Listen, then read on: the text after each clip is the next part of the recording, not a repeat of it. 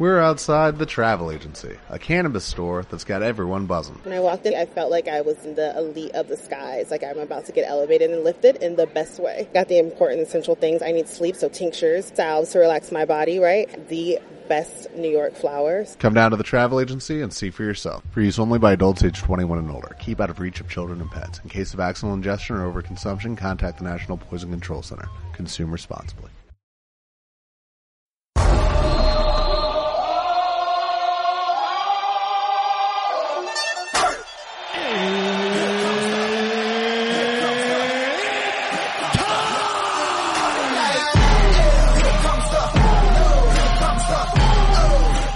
Estás escuchando El Punto con Rafa Ramírez.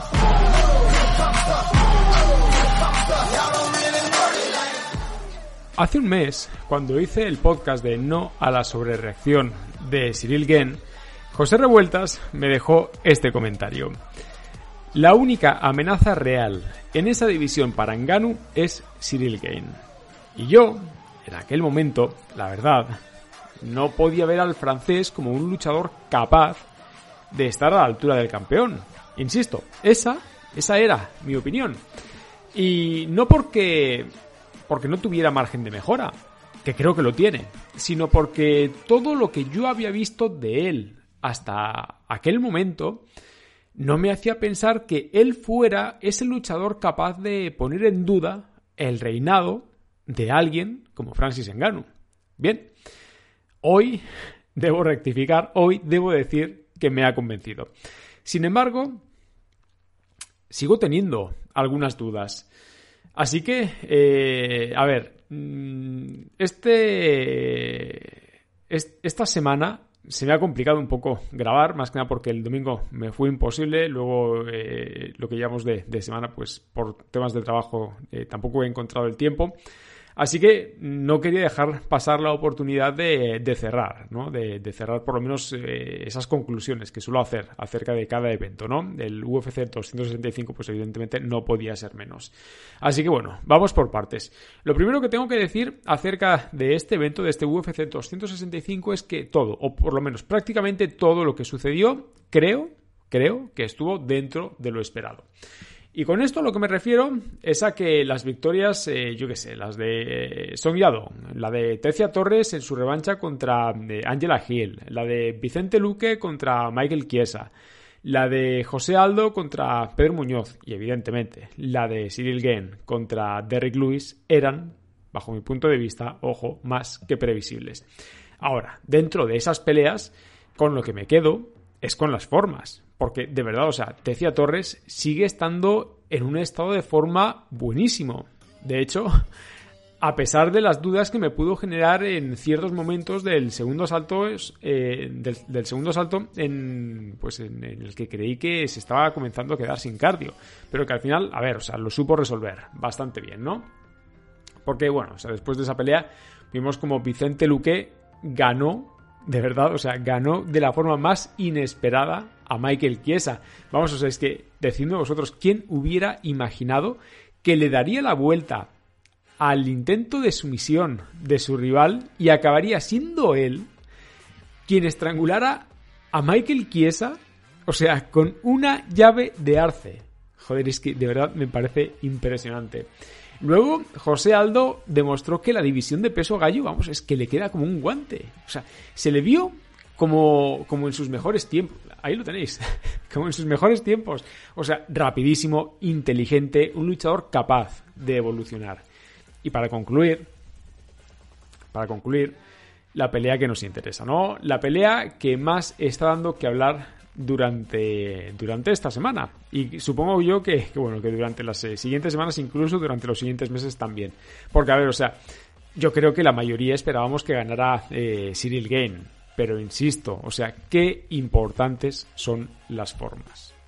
A ver, yo en la previa eh, os dije que, a ver, que esperaba una victoria de Cyril Gain por decisión. Básicamente porque, porque no creo, de verdad, no creo en el poder de Kao del francés. Y ojo, o sea, no porque no haga daño con sus golpes, sino porque hasta la fecha sigue sin demostrarme, ¿vale? Y aquí voy a hablar en primera persona, sigue sin demostrarme que con una sola mano, ojo a lo que estoy diciendo, ¿eh? Con una sola mano es capaz de cambiar el curso de un combate.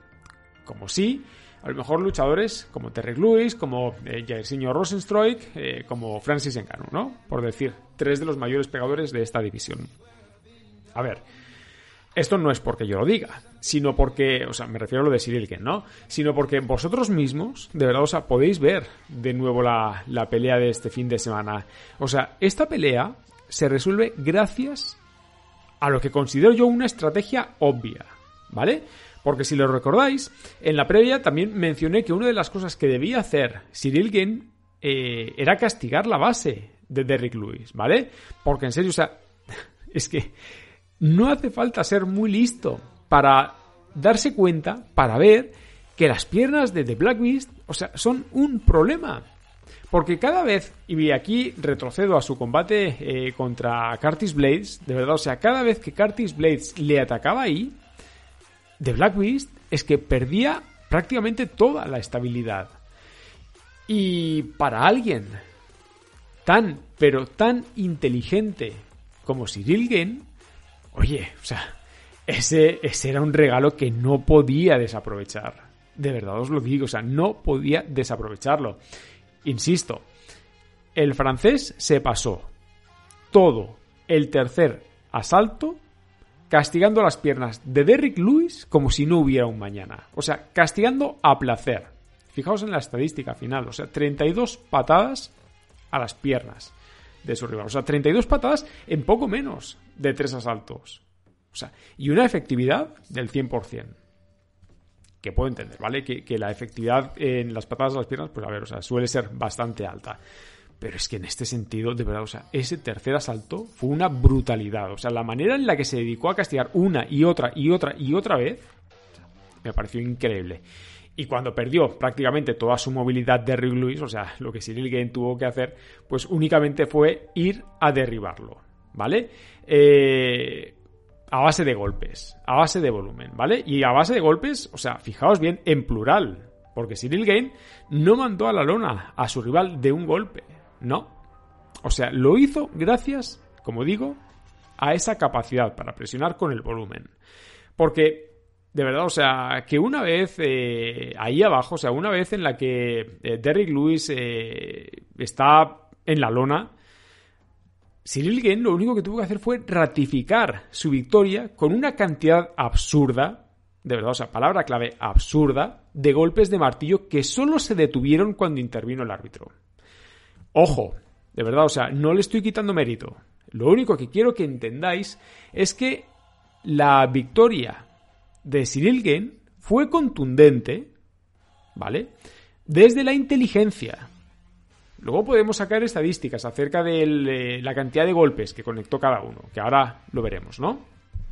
Pero quiero decir, o sea, que lo importante de esta victoria es que se da gracias al planteamiento, es gracias a, a los recursos, a la habilidad, a la inteligencia, insisto, de Cyril Gane, ¿vale?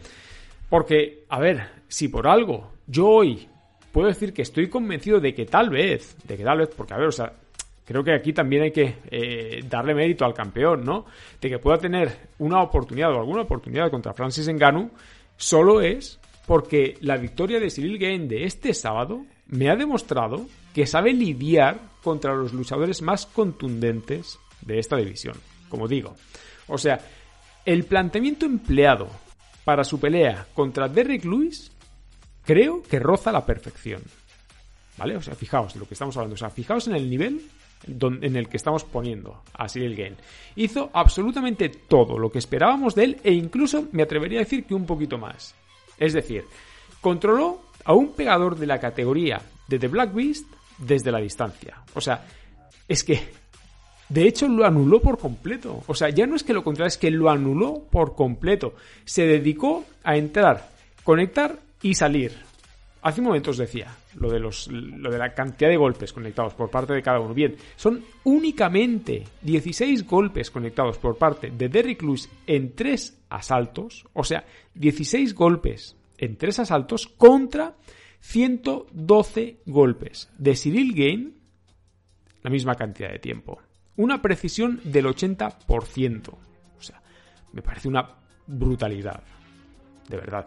Y Cyril Gain, insisto, no es un pegador. Ahora imaginaos si lo fuera. Sería terrorífico. Vamos.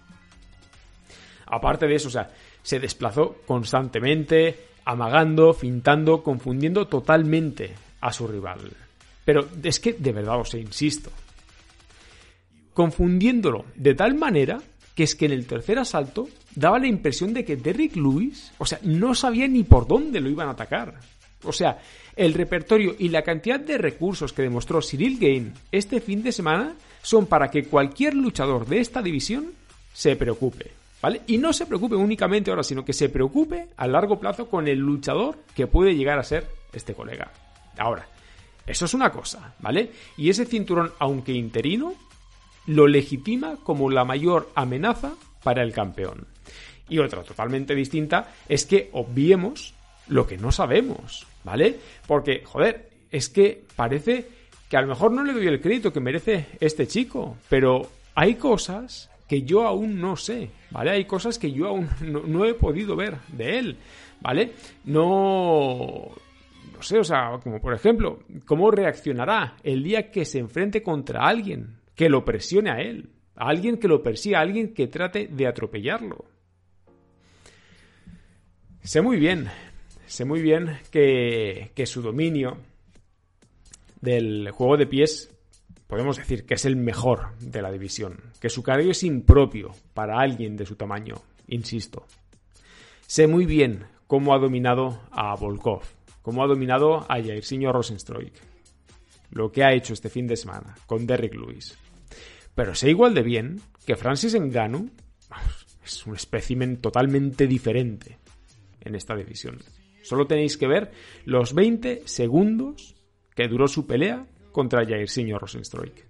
Es decir, o sea, literalmente se lo llevó por delante. No le permitió reaccionar y lo sometió a un aluvión de golpes que lo único que provocó fue que retrocediera hasta que, ya sabéis, acabara contra la espada y la pared. Solo que en este sentido, en vez de ser la espada y la pared, fue contra la reja y los golpes de Francis Ngannou. En su combate contra eh, Stipe ya vimos que tiene la capacidad para traducir los errores del rival en oportunidades de KO. Y en ese sentido, él, como campeón, o sea, tiene una serie de recursos que creo sinceramente, o sea, que no tenían los anteriores rivales del francés. No sé vosotros, pero yo quiero ver más de Cyril Gain. Estoy en ese momento en el que quiero ponerlo a prueba. O sea, algo muy parecido a lo que me pasa ahora mismo con eh, Jiri Prohaska, ¿no? Eh, de verdad, o sea, es ese momento en el que quiero ver dónde puede estar su techo. Porque ya os digo yo, o sea, que con lo que hemos visto hasta ahora, aún no hemos visto ese techo. Aún no hemos visto hasta dónde puede llegar este chico. O sea, quiero ver cómo gestiona la presión de alguien como Nganu. O sea, quiero ver cómo se defiende contra un grappler, pero contra un grappler de primer nivel. Y tal vez, tal vez sea porque hasta la fecha se ha mostrado, podría decir que demasiado tranquilo. O sea, se ha mostrado tan inteligente, tan capaz, que de alguna forma puede haber hecho que, bueno, que, que, las expectativas que tengo sobre dónde puede estar ese de hecho pues, quedaron demasiado, demasiado altas. Seguramente porque pues, estamos ante un luchador diferente al resto, ¿vale? Porque en esta división no es normal encontrarse a un luchador tan cerebral con la movilidad de un peso medio y la seguridad que transmite. O sea, es que fijaos, fijaos en el combate de este fin de semana, muchos momentos de esa pelea contra Luis mantiene la guardia baja. O sea, contra alguien como Luis, o sea, que de, de pronto o sea, te puede soltar un golpe y mandarte a la lona. Pues contra alguien como él iba con la guardia baja. Eso demuestra seguridad. Pero, igual que os digo eso, os puedo decir que para su pelea contra Enganu, que llegará más pronto que tarde, o sea, esto que no quepa la menor duda, eh, las preguntas estarán enfocadas en la capacidad de su mentón para resistir los golpes de Enganu, ¿vale? Porque ya os digo yo que Enganu lo conectará sí o sí. en la actitud que tome dentro del octágono, es decir, o sea, si tomará la iniciativa y presionará para anular el poder de destrucción del campeón o si mantendrá pues eh, tal vez una posición defensiva, ¿no? Y todo porque en el momento en el que The Predator de verdad pise el acelerador, o sea, Cyril Gain, y esto lo digo muy en serio, o sea, puede quedarse sin espacio para retroceder, como ya vimos eh, con Jairzinho, ¿vale? Y eso, eso no lo podemos decir eh, ni de Volkov, ni de Derrick Lewis, ni de Rosenstruik, ¿vale? Los combates contra el francés. Por lo tanto, ahí para mí es donde está la incógnita de su futuro, ¿no? En saber si será capaz de lidiar contra alguien tan explosivo y tan impredecible como el campeón. Y mientras tanto, o sea, mientras tanto, o sea, aparte de todo esto, Stipe Miocic y John Jones quedan lejos, pero que muy lejos de los focos. De los focos y de la atención mediática de la UFC. Porque, como ya he dicho anteriormente, mientras Dana White y la UFC sigan teniendo esta tremenda capacidad para crear campeones, aquí ni John Jones, ni Conor McGregor, ni ningún luchador es imprescindible. Y, es una lástima.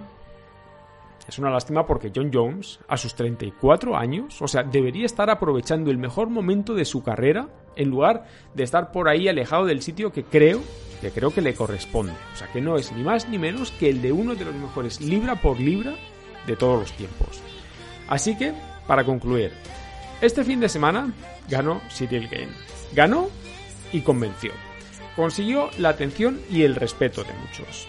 Se ganó la oportunidad legítima de ir a, la unificación por ese título e incluso para poner en duda el reinado de Francis Ngannou.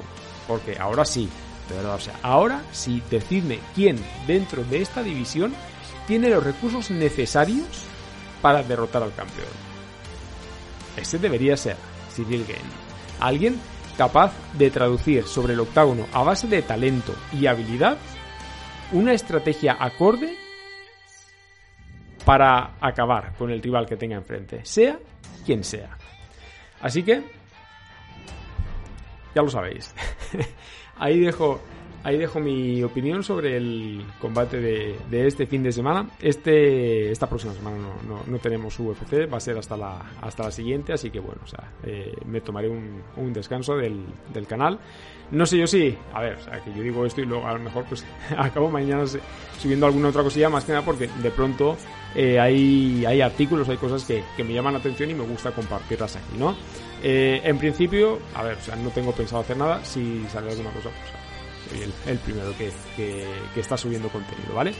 Pero bueno, o sea, que si tenéis eh, opiniones, si tenéis sugerencias o algún tema eh, que, queráis que, tratemos aquí, pues eh, lo podéis dejar en los comentarios o en el correo del podcast, que ya sabéis que es el punto podcast gmail.com. Recordad que este contenido lo tenéis disponible tanto en iVoox, en Google Podcast, en Spotify, en IGTV, en YouTube y nada, gente, o sea, de verdad eh, por una parte una disculpa por subir eh, las conclusiones tan tarde y por otra pues nada, agradeceros de nuevo que estéis ahí, ¿vale? Gente, cuidaos mucho y recordad, ningún jugador es tan bueno como todos juntos. Nos vemos.